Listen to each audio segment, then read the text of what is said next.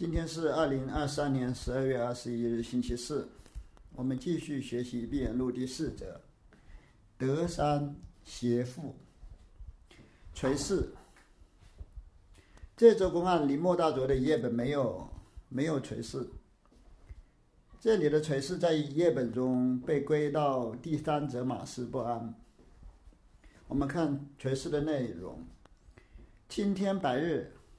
不可更指东画西，时节因缘，亦须因病与药。且道放行好，把定好。试举看，青天白日，这里指的是开悟的境界。在开悟的境界之中，是不存在东南西北的分别的。但是根据因缘时节，根据不同人的病症，还是得开出不同的药方。既然这样说，现在我是应该放你一马，还是把你捉住打一顿？现在我们念出这则公案给大家看看。举举世公案：德山到尾山，单板汉也胡金。德山是指德山宣鉴城市，俗姓周，因为深入研究过《金刚经》，又被人起了个“周金刚”的外号。尾山位于湖南，这里是指尾山灵佑城市，他比德山城市大十一岁，是德山城市的老前辈啊。原物克勤城市评论说，扛木板的人也胡金，扛着木板就是单单板汉，扛着木板的人无法转身，只能看到前面，所以单板汉的意思就是目光偏狭、见地偏执的人。野狐精指的是装模作样、表演修行。装高手、装大宗师的人，德山宣鉴曾是到处参学，说明他心里有鬼，不知道灵山只在汝心头，反攻内省就行了，不用到处跑去参学。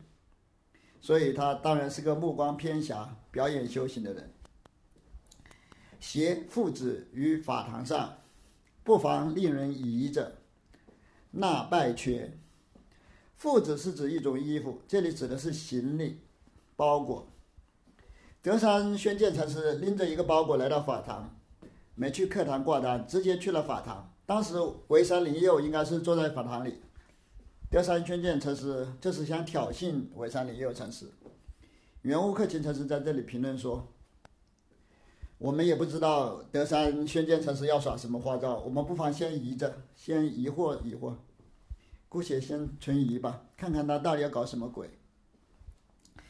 他这样装模作样，肯定是那那败缺了。正常人不会玩弄这种花招，也不会到处行脚修行。只要你去参学，就说明你是在修行，那肯定是那败缺了，那就是落草了。从东过西，从西过东，可煞有常，做什么？德山禅师从法堂的东边走到西边，再从西边走到东边。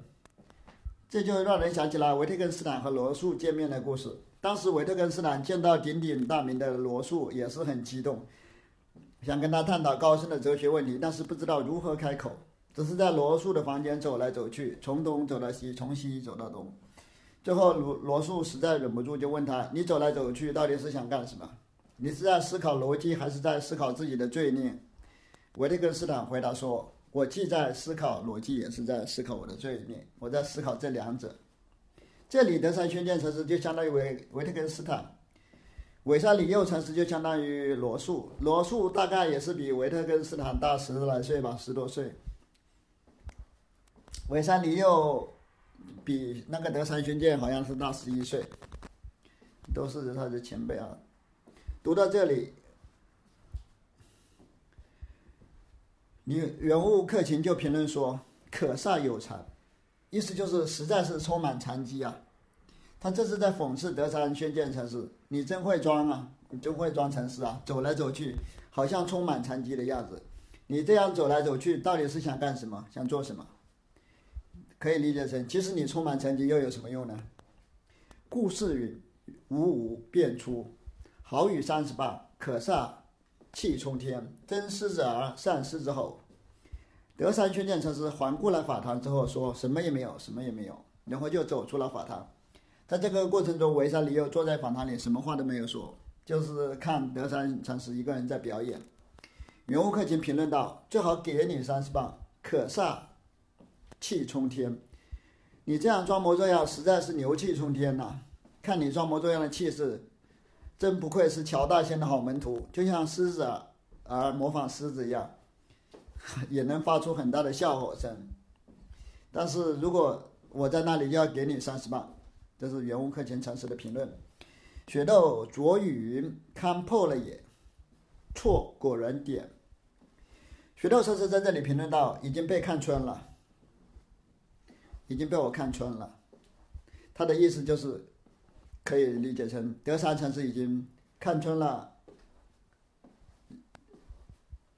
尾山离佑禅师，还是他自己看穿了德山禅师，还是他看穿了离佑禅师？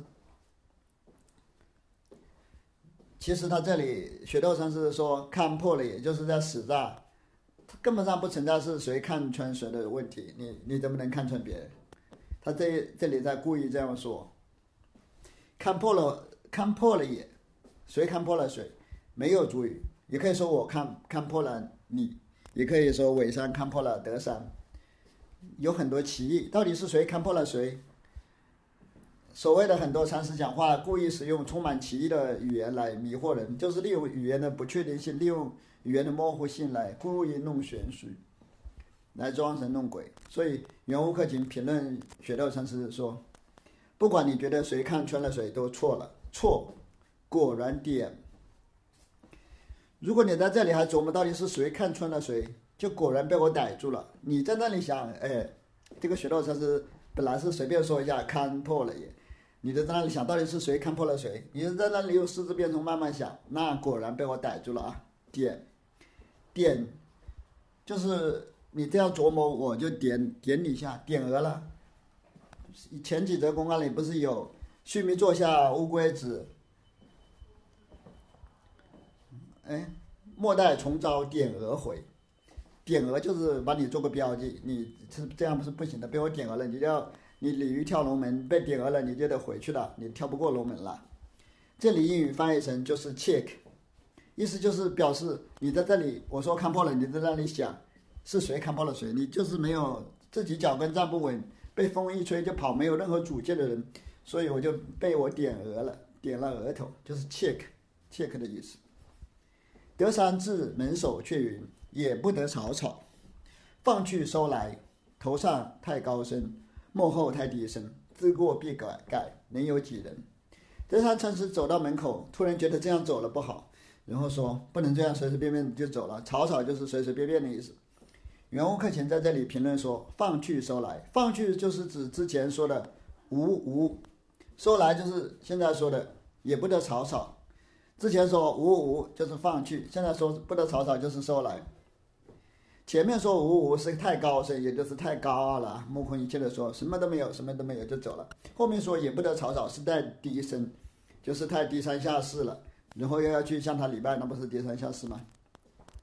德山禅师也知道自己之前太高傲了，看到韦山禅师也不礼拜，后来他意识到自己错了，就改了，又跑回去磕头礼拜，这就是知错就改。袁悟克勤禅师所以说他知错就改。你有几个人做到呢？知错就改，知错就改，能有几个人能做到呢？意思就是，大家都被佛教的等级伦理规训的好好的，服从权威。之前太高傲了，哎，觉得自己不对。大家都是平等的，这种没有必要谁给谁跪下来礼拜。但是袁悟克勤也是被这种等级伦理规训了，就说之前那样傲慢就不对，要回去。才是知错能改，才这有几个人能做到？就是夸奖他这种行为，更具威仪，便再入相见，依前作这去就，已是第二重拜阙。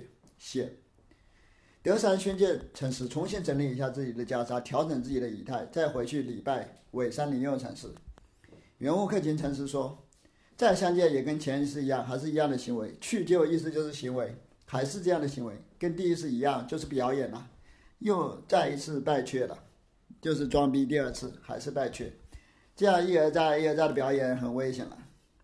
为山坐次，冷眼看着老汉落胡须，也须是这般人使得。围山李有禅师坐在那里，做事就是坐在那里。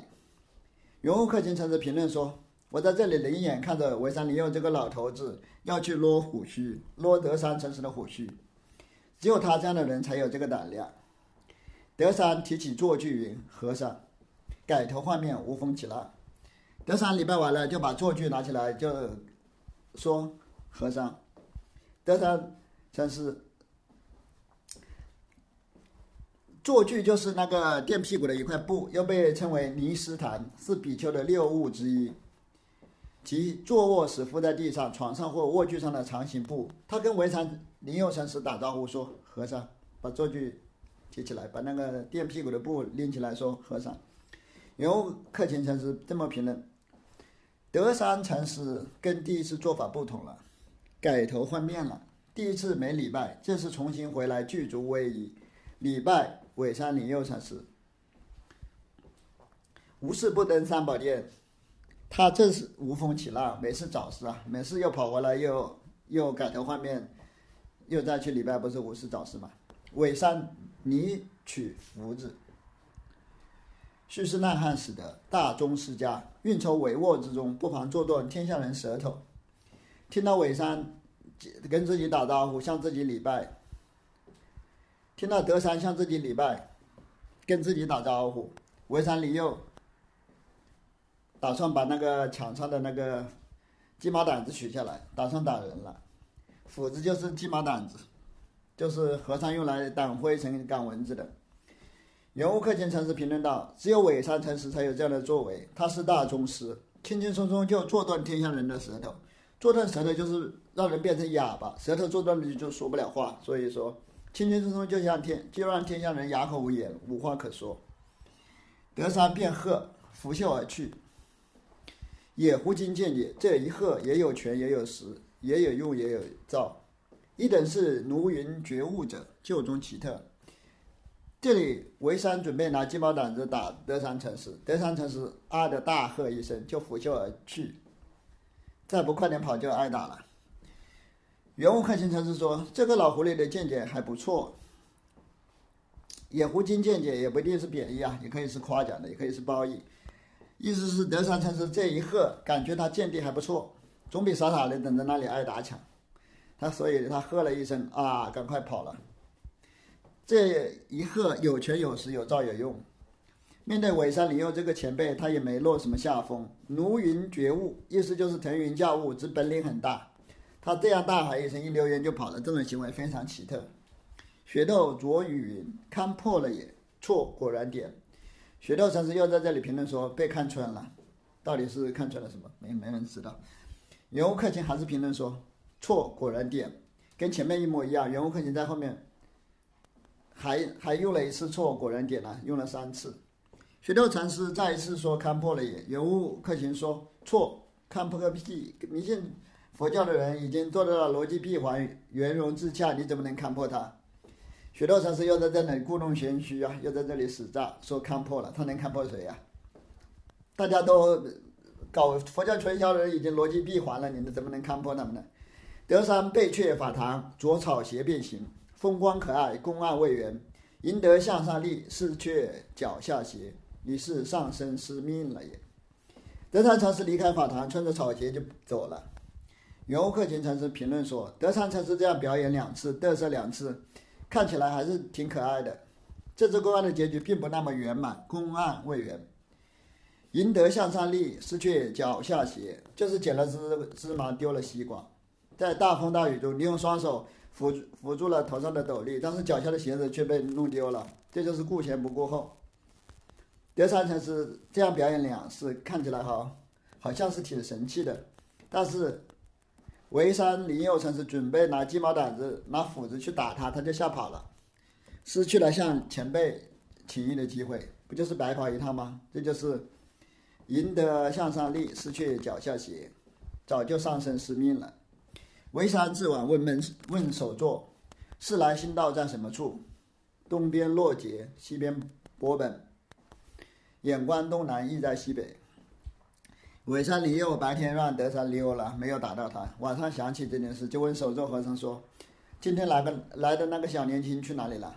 尾山离佑和德山宣鉴的年龄相差十一岁啊，就是跟学成和仙家法师的年龄相差差不多，都是师傅大十岁左右。圆悟克勤在这里评论说：“潍山灵佑禅师在东边吃亏了，现在想在西边回本。”意思就是白天没捞到什么便宜，现在想从手作和尚那里刷存在感。装张大师眼观东南，意在西北。他表面上是在问德山禅师去哪里了，其实是在向手作和尚卖弄机锋，是在看弄看看验手作和尚。就好像是马大师问百丈禅师：“野鸭子飞到哪里去了？”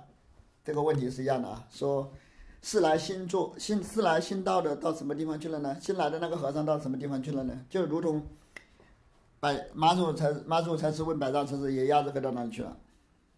是勘验首座的问题。首座云：当时被却法堂，着草鞋出去也。灵龟夜尾，好雨三十八。这般汗，脑后何吃多少？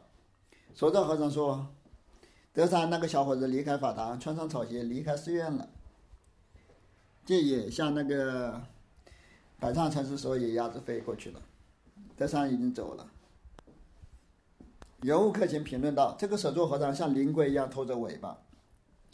灵龟夜尾出自庄庄子，意思是乌龟宁可拖着尾巴在烂泥里自由自在的行走，也不愿意被人把乌龟壳剥下来供奉在神龛上。这里就是说，手座和尚宁可装傻，也不接为山灵佑的讥讽，根本不搭理他的茬。他这样装傻，是不是该给他打三十棒？你们说说。”他脑袋后面应该挨多少棒子？这般汉脑后何吃多少？潍山李佑禅师并没有打这个手镯和尚，他自己卖弄机锋想勘验手镯，也该挨打了，所以他没有资格打手镯和尚。尾山说：“尾山云，辞职以后向孤峰顶上盘结草庵，喝佛骂祖去在。贼过后张弓，天下那声跳不出。”潍山李佑禅师说：“这个小伙子不得了。”我看他那个聪明伶俐的样子，今后要广建道场，喝佛骂祖，接引众生了。他这是在赞叹德山这个年轻人后生可畏，还是在嘲讽他很能装模作样，将来必定成为权贵家超人？人物客卿评论道：“你等人家走了才开始这么说，这就像贼走了你才张弓要射箭一样，已经迟了。虽然这样，但是天下的家超人还是跳不出尾山灵佑设置的这个圈套。为什么这样说？”尾山里又赞叹德山禅师，他是认为真有开悟这回事，开悟之后还能接庙接引接庙接引众生，还是说根本没有开悟这件事，只是说德山禅师表演修行，将来能当大官、大富大贵，搞传销诈骗忽悠众生。雪豆着雨雪上加霜，错果然点。雪豆禅师在这里评论说，尾山灵佑这样评论。德山禅师说他以后能见庙度众生，其实是雪上加霜，加加霜，让人误以为佛教的传销诈骗是真的，是真的有开悟这件事，这是雪上加霜啊。但是原物克勤禅师不同意雪豆禅师的评论，原物克勤说你这样说也不对，果然又是这样理解，点就是 check，用笔点一下，也可以理解成这里是关键之处，来点一下，大家要注意，平唱啊。夹山下三个点子，诸人还会吗？这是原物克勤的评价。夹山是圆悟克勤禅师的自称。他在评论评这这评论里面，之前的评论里面写了三次错，果然点就是三个点子。大家懂不懂他三个的点？三点三个点到底是什么意思呢？这里的夹山是指圆悟克勤禅师自己啊，但是冯学成好像是说。夹山是指唐代的夹山盛会，城市，冯学成的理解应该是错的。这里是圆悟克勤的自称。有时将一斤草做壮六斤身用，有时将壮六斤身做一斤草用。就是说，这三个点子有三处三种不同的用处，不是同一个意思。就像有时候一根草可以相当于金光闪闪、身高三米六的佛陀，有时候金光闪闪三米六的佛陀也是相当于一根草。萨萨婆多毗尼毗婆沙卷九，佛一量，佛身丈六，常人半指，一丈六尺就是常人身高的两倍，常人一米八，佛陀身高三米六，这都是吹牛的。德山本是讲僧，在西蜀讲金刚经。德山禅师原本是讲经的法师，在四川讲金刚经》，是研究《金刚经》的专家。因教中道，金刚预定于后，哎，后德至中，千劫学佛为以万劫学佛细行，然后成佛。他南方魔子，便说即心是佛。经教中说成佛是很难的，沉淀功夫要像金刚一样坚固。正得厚德智之后，还要学习戒律，这个戒律要学一千节，然后再花一万节学习各种细行为细节、各种细小的学处，这样才能成佛。这就是经教中经教中的说法，说成佛很难。但是南方学禅的那些人，那些人被那个德山宣鉴禅师认为是邪魔外道，说成佛很容易。即心就是佛，当下就是佛，脱体现成，根本不需要学那么多节啊，当下就是。所以遂发愤，当书抄行脚，直往南方破这魔子背。德山禅师听说南方城中门徒说成佛很容易，即心即佛，就愤愤不平，挑着他辛辛苦苦撰写的《金刚经》论文，到处行脚，往南方去行脚，要跟南方人打辩论，破斥南方的魔子魔孙。看他那么发奋，也是个猛厉害。也是个猛力的汉。游客您评论说，看到德山禅师那么愤愤不平的样子，也知道他这个威猛凌厉的汉子。意思就是说，他是真学佛的，是严肃的修行者，跟那些借佛教混饭吃的人是不一样的啊。他是真的要想搞清楚佛教到底是咋回事。初到黎州路上，见一婆子卖油糍，遂放下书抄，且买点心吃。黎州就是现在的黎县，位于湖南省。婆云。所在者是什么？德山云《金刚经》书抄。婆云：我有一问，呃，若答得，布施油池做点心；若答不得，别处买去。德山云：但问。婆云：《金刚经》云：过去心不可得，现在心不可得，未来心不可得。上座欲点哪个心？德山无语。婆遂指令去参龙潭。龙潭重庆就是湖南人。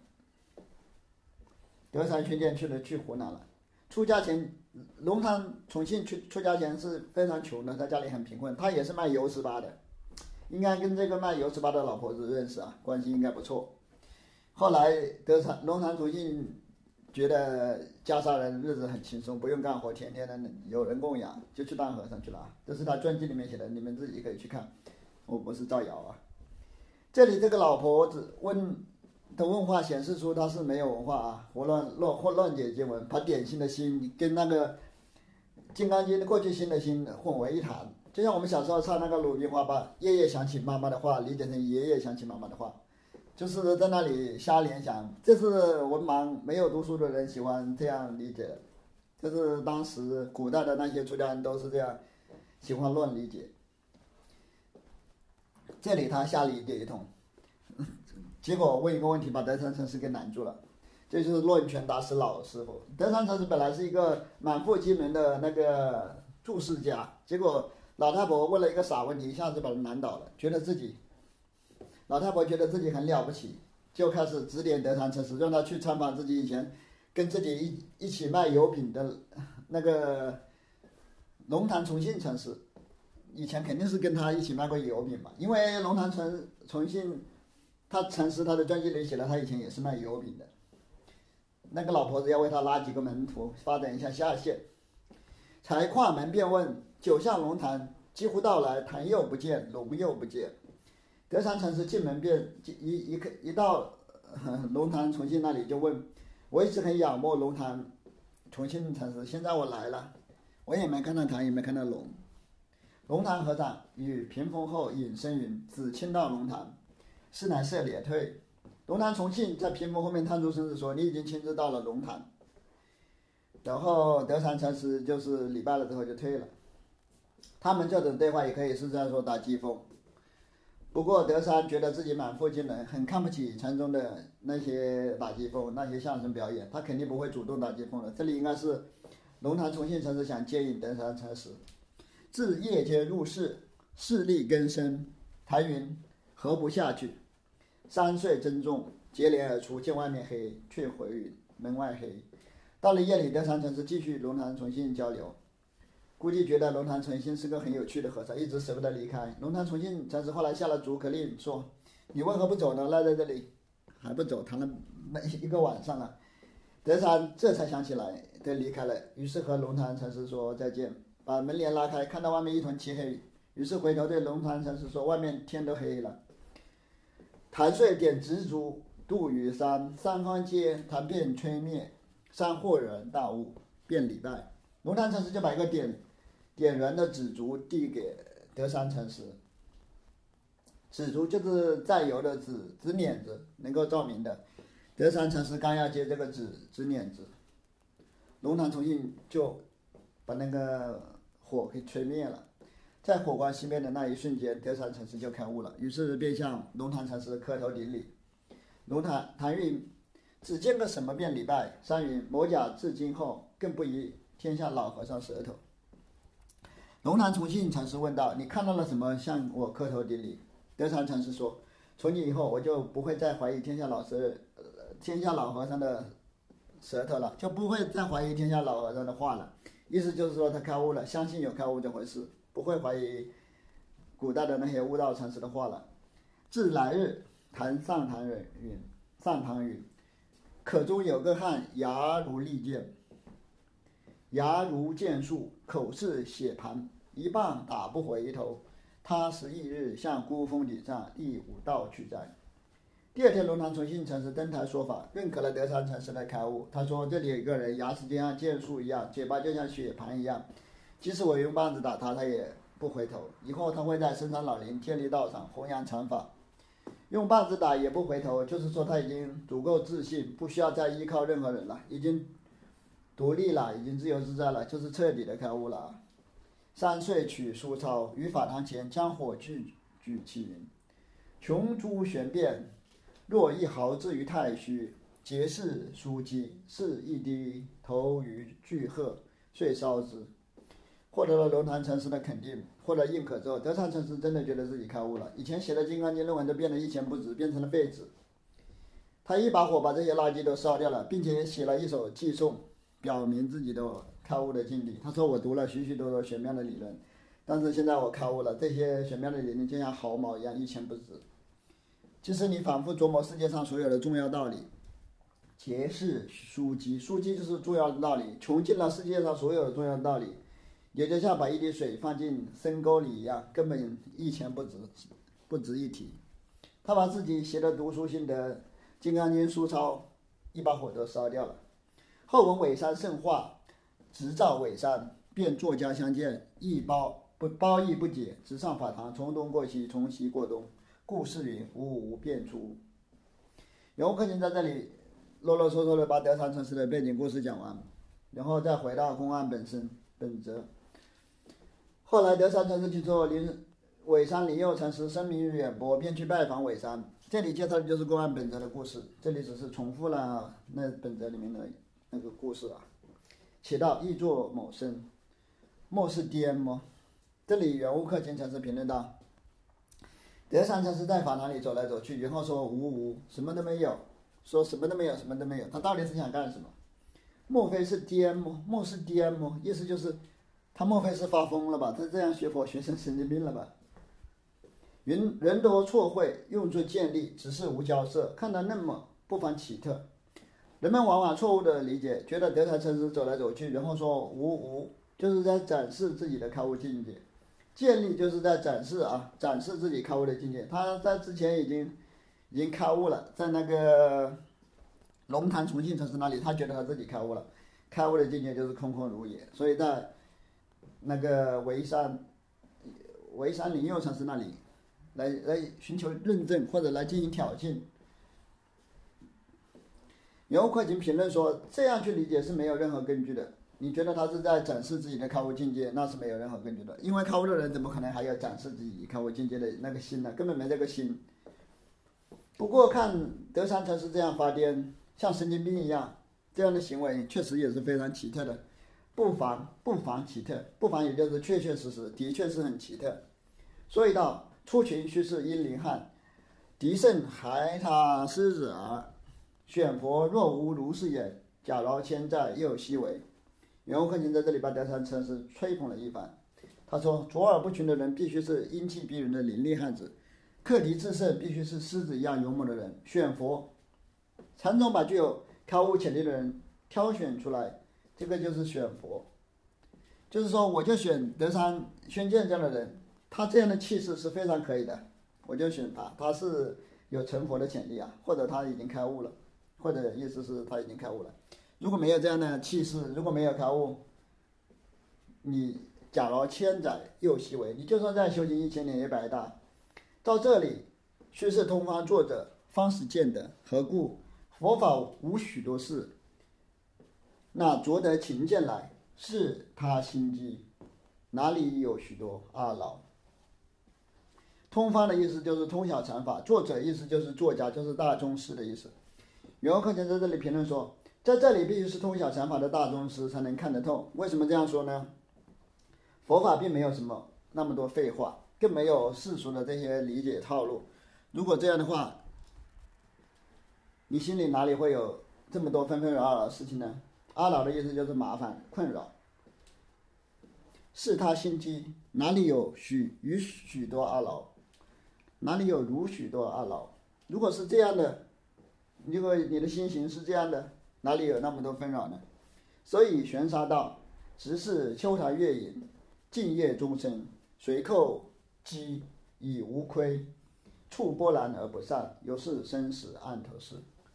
接着，圆悟克勤大师引用了唐朝玄沙师贝法师引用了他的一段话。这段话的意思是：开悟的境界就像中金一样，你随时去扣击，随时都会发生，不会亏损，不会你扣扣扣，它不响，怎么随时去扣，随时都响。开悟人的境界就像是月亮的影子，你在水里面怎么搅动它，它也不会上去。但即使是这种境界，也不究竟，还是在生死轮回之中。由是生死暗头事，就是还没有超超出轮回。到这里亦无得，亦无得失，无是非；亦无得失是非，亦无奇特玄妙。游客人接着玄沙师辈的话说：开悟的境界就是无得也无失，没有任何奇特玄妙的地方。既无奇特玄妙，做某生。会，他从东过西，从西过东，直到亦作某生。但是问题来了，既然开悟的境界没有任何奇特玄妙的地方，为什么德才宣见城市还要搞出这种神经病一样的行为？为什么还要从东走到西，从西走到东，像发疯一样？你们说说，德才宣见城市他到底是想干什么？亦作某生到底是想干什么？伪山老汉也不管他，若不是伪山，也被他折戳一上。游客就说，伪山灵药老和尚根本不理睬他。如果不是伪山林佑这样的大宗师，早就被德山宣鉴这种神经病的行为吓唬到了，或者被他忽悠住了。挫折就是打败啊，折挫打败，忽悠了一上就是一场，挫折一上就是被他忽悠一番，忽悠一场。看到伪山老作家相见，只管做官成败，若不生变来风，怎能如此？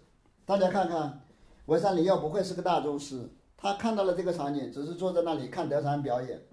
如果他不是深深。深深的知道德山的来意，他怎么能这样镇定从容不迫呢？如果他不是懂得辨析德山的来意，他怎么能这样镇定呢？学到卓语云：“看破了也。”学到这是又在这里装模作样的说被看穿了。疑是铁绝相似，众中未之卓语。虽然在两边，却不住在两边。做某生会他，到看破了也。什么处是看破处？袁悟克经说，学道禅师在这里评论说被看穿了。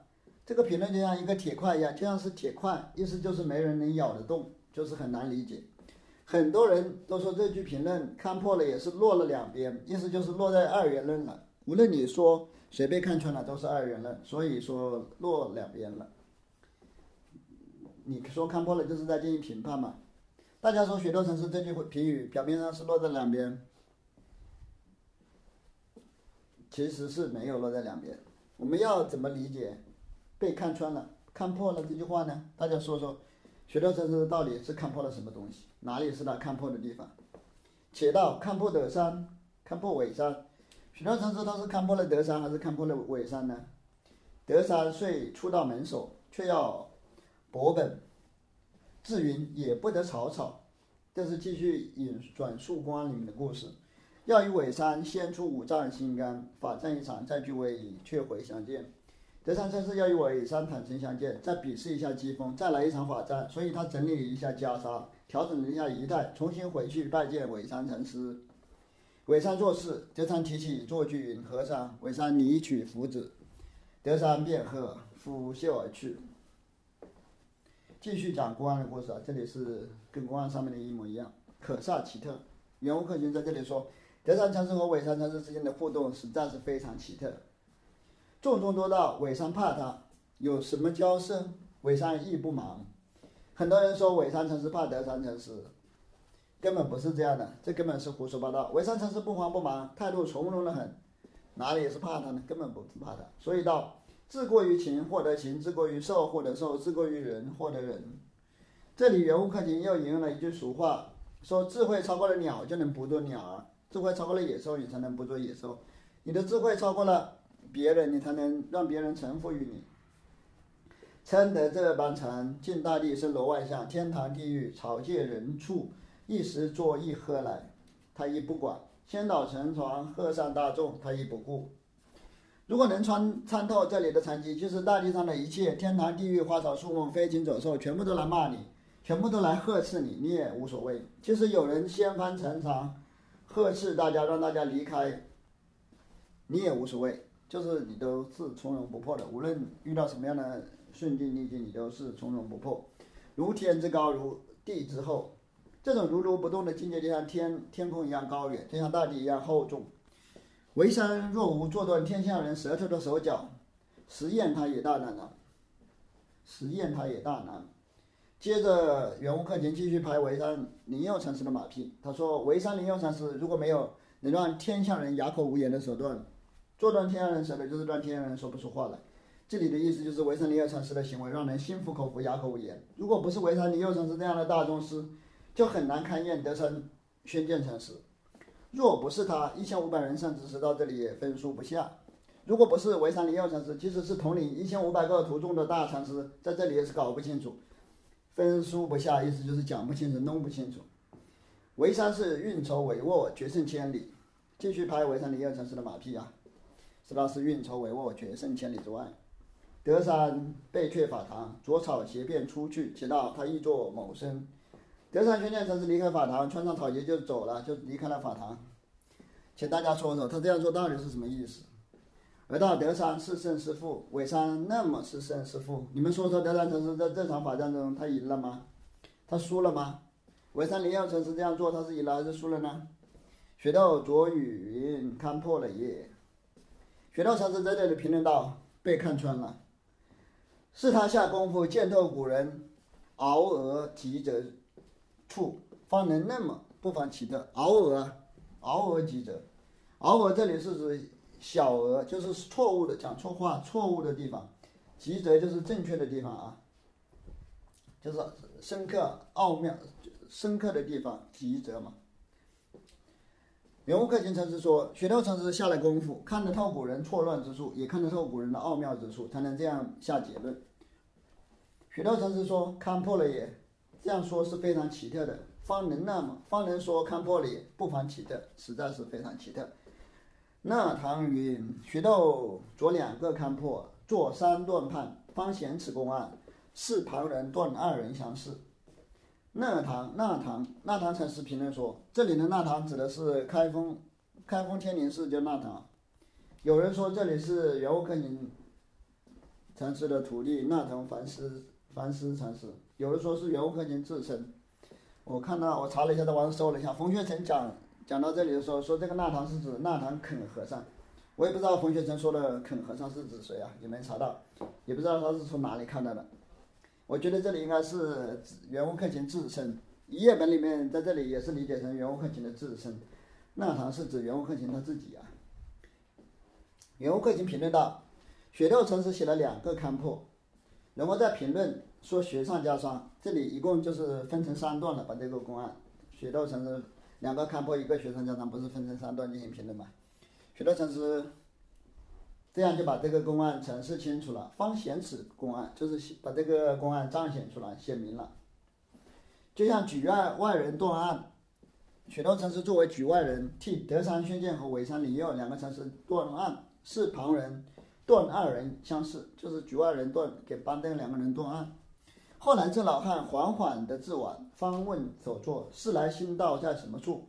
所作云：“当时被却法堂，着草鞋出去也。”韦山云：“此子以后向姑父顶上盘结草庵，喝佛骂祖去的。”这是继续引用前面的那个公案本则里面的内容。其道他意旨如何？韦山老汉不是好心。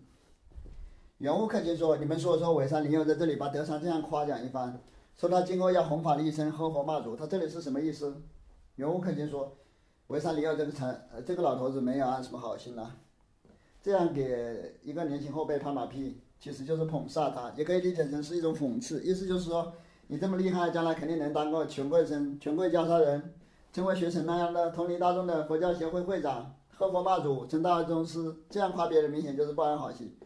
傻子才觉得这样是表扬啊，其实这就是讽刺。所以说，伪山老汉不是好心。”德山后来喝佛骂祖，打风打雨，依旧不出他苛哭，被这老汉儿透平生伎俩，见透平生伎俩，被这老汉儿见透，嗯，被这老被这老汉见透平生伎俩。德山宣鉴禅师后来虽然喝佛骂祖，打风打雨，看似风光无限，其实跟迷信佛教那些人没有任何区别。维山林又早就知道他这个下场，早就看透了。德山宣鉴禅师要通过。宗教考传销啊，喝佛骂祖，打风打雨，依旧不出他刻苦，早就被德山宣鉴看出来了。你这样会表演，肯定以后要当个表修表修行表演艺术家。到这里换作伪山与他受记得吗？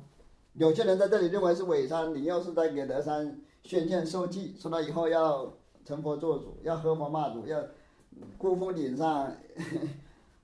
要结草庵，就是要让他建立道场，就是给他受记。这里是印证他开悟了，是不是这样呢？得吗？是不是这样呢？对不对呢？换作泽广长山，理能复报，得吗？泽广长山，这就是恩泽广大，哪个容纳德山？这个山是指德山，理能福报。潍山梨右城是就一只狡猾的狸猫，而德山城是就像是凶猛的豹子。潍山梨右降服了德山宣鉴城市啊，就是理能福报。有的人说，潍山利诱的德行能够包容德山宣鉴禅师，潍山利诱的智慧能够降服德山宣鉴禅师，这样理解对不对呢？若那么，且喜没交涉。如果大家这样去理解，完全是胡扯啊，根本不相干。雪豆支持公安落处，敢与他断，更到雪上加霜。雪豆禅师知道这是公安的落处，然后敢于下结论，他评论说雪上加霜。就是说，潍山灵佑禅师这样吹捧德山宣鉴禅师，真是雪上加霜，何必呢？又重年起来教人见，若见得去，徐尔与潍山德山雪窦同参；若也不见，切记妄生情解。雪窦禅师不仅自己看透了这则公案，还能重新拈提这则公案给大家看。如果大家能看懂这则公案，我就认可你，跟潍山德山雪窦一样，都是有见地的大宗师。如果你看不懂这则公案，那就不要在那里胡思乱想，自己在那里妄加思索了。切记妄生情结，不要用你的理智、你的理性去思思考。送，这是雪道禅师送送的：一勘破，二勘破，雪上加霜，成险堕。飞骑将军入鲁庭，再得完全能几个？即走过不放过，故夫顶上草里坐，堕。就是许道禅师的颂，一看破，言犹在耳过。许道禅师在这里说，一看破就是第一次看破，就是看破了德山禅师从东到西，从西到东，然后说无无，第一次表演被他看破了，也不知道他看破了什么，一一看破。袁无克勤在这里评论说，是的，你看破了，记忆犹新，你刚刚看破了，我们都记得呢。过。看破就看破了呗，pass 过就是有啥了不起的过，我们也不在意。你看破了看破了，你自以为了不起，看破了二看破两重公案。许多禅师又说二看破就是第二次看破了，就是看破了德山具足为礼拜尾山灵佑，第二次表演也被他看破了。袁无克勤继续评论说两重公案就是表演两次看破两次两重公案，雪上加霜成险堕。三段不三段不同在什么处？雪窦禅师送道：后来尾山里又说德山禅师将来要喝佛骂祖，在孤峰顶上建立道场，接引众生。这个是雪上加霜，冤屈上再加于冤屈。陈显堕，这里我看了一下英译本，意思就是德山禅师已经重重的跌倒了，had a dangerous fall，就是陈显堕。这个译本是按照日本的那个闭言集总殿钞里面的理解来解释的。我看了那个闭言集总殿钞，它上面就说：“陈显堕者，德山堕在险峻之机之位也。”第一次看破，第二次看破，第三次是雪上加霜。最后德山禅师跑得快，没有挨打。差一点就挨打了，差一点就被打倒了，这就是陈显堕。游客经常是评论说：“雪窦禅师将这则公案分成三段，这三段有什么不同吗？三段不同在什么处？就是说，他分成三段进行品进行送出，这三段有什么不同呢？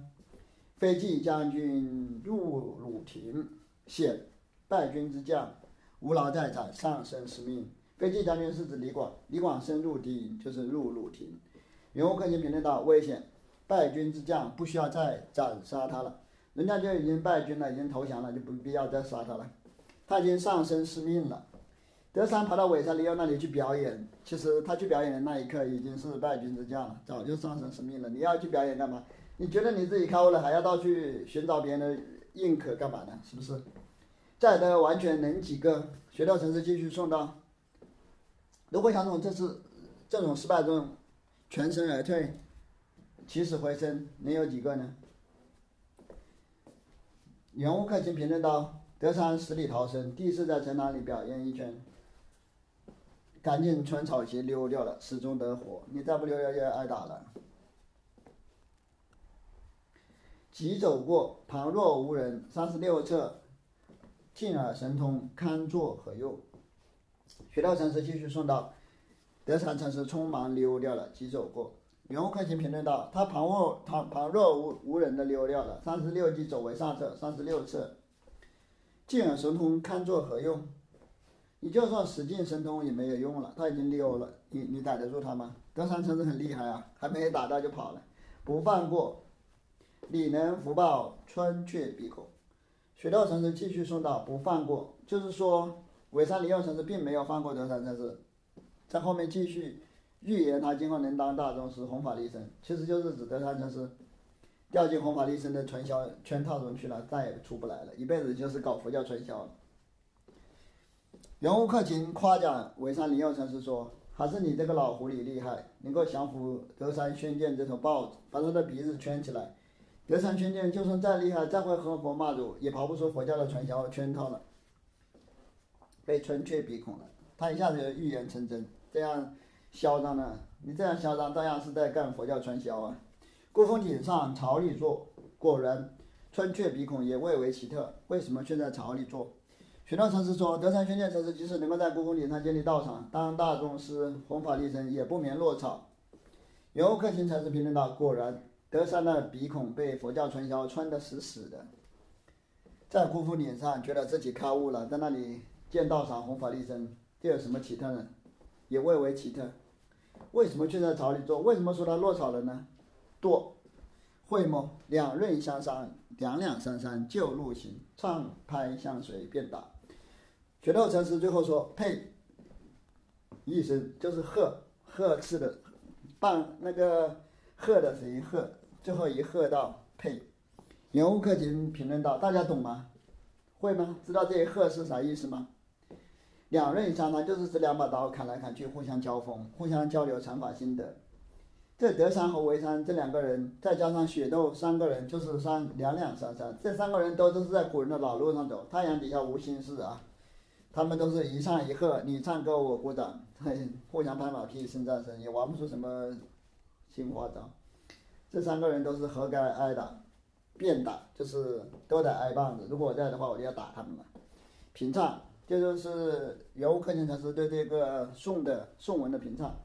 学到宋一百则公案，一则则拈香，一则则焚香拈出，所以大行于世。学到宋古百则，每一则都是他极度恭敬焚香礼拜之后拈提出来的，所以送的极好，深受大家的欢迎。他更会文章，透得公案，磅礴的手方可下笔。何故如此？龙蛇一变，纳字难瞒。学道禅师文采很好，对公案也看得透彻。他天天琢磨这些公案，久久纯熟，越来越熟练了，烂熟于心。然后才下笔送出。为什么他要这样严肃认真呢？因为滥竽充数、装模作样的家杀人太多了。就算是古代的公案，里面装模作样打疾风的人也很多。但是这些都瞒不过雪窦城市，那是难瞒，就是瞒不过雪窦城市。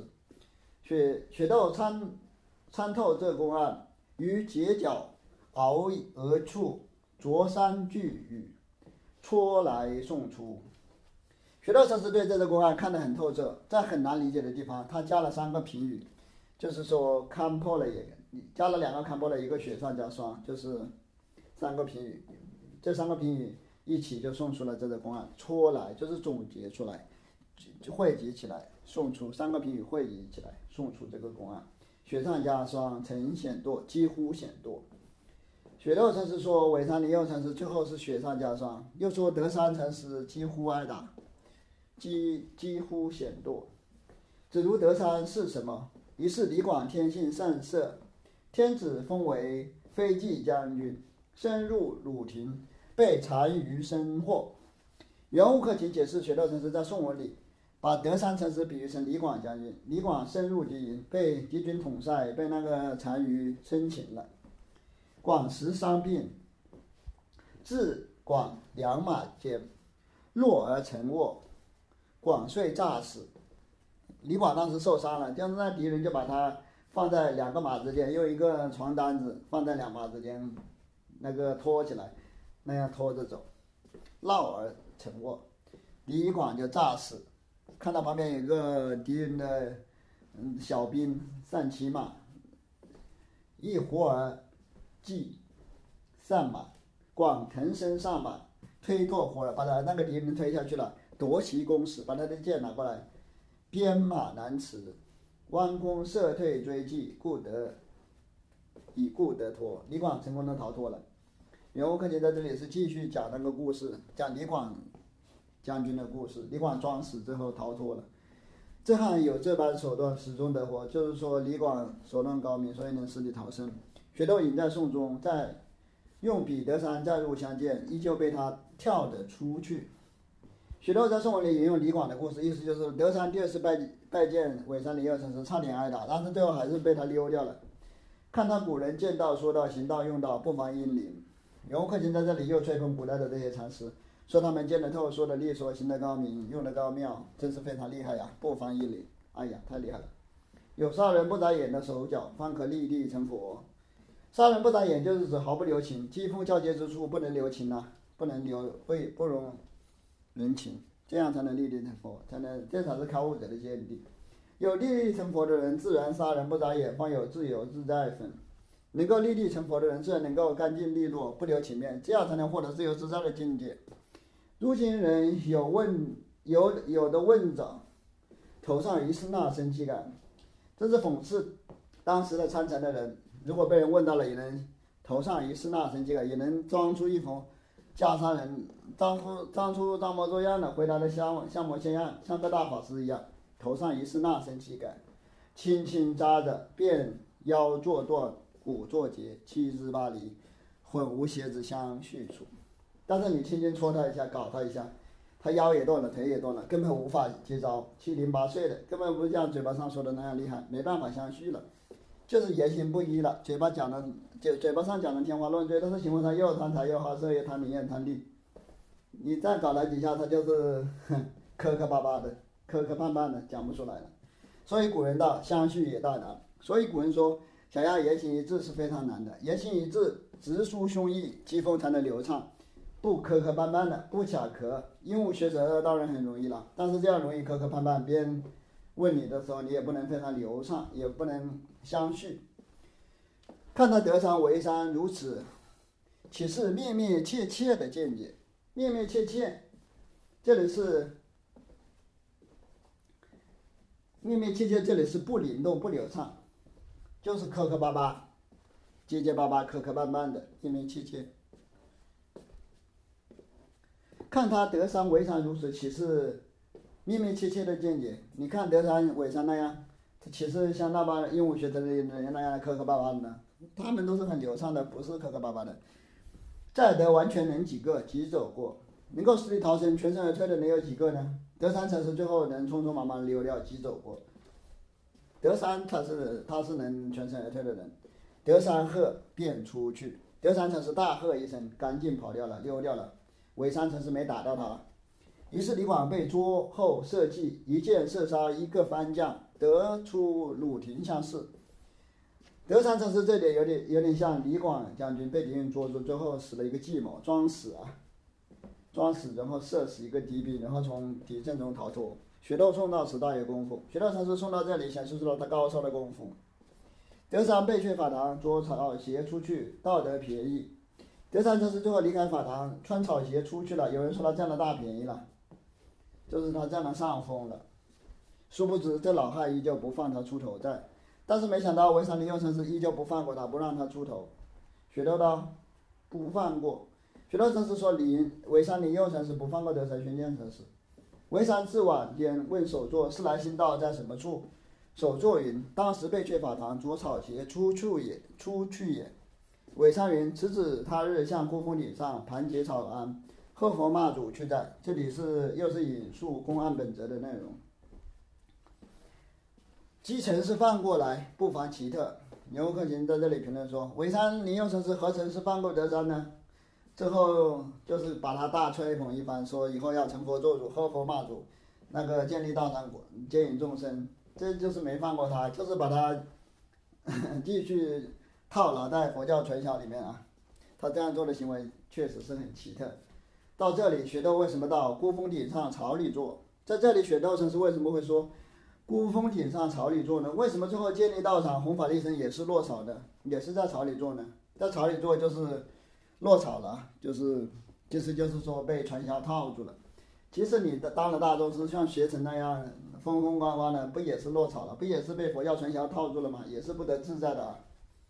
又下一鹤，最后学道禅师在宋文的最后说“堕”，就是配。且道落在什么处？最后学道禅师这一鹤，他这个配是到底是什么意思？落在什么地方呢？更参三十年。牛克勤说：“你们再去参三十年吧。”最后这一句“你们再三三十年”，有点像现代人说：“你们还嫩了点，继续学习吧。”就是袁悟空经常是在吹牛，倚老卖老摆老资格，他在摆老资格的话。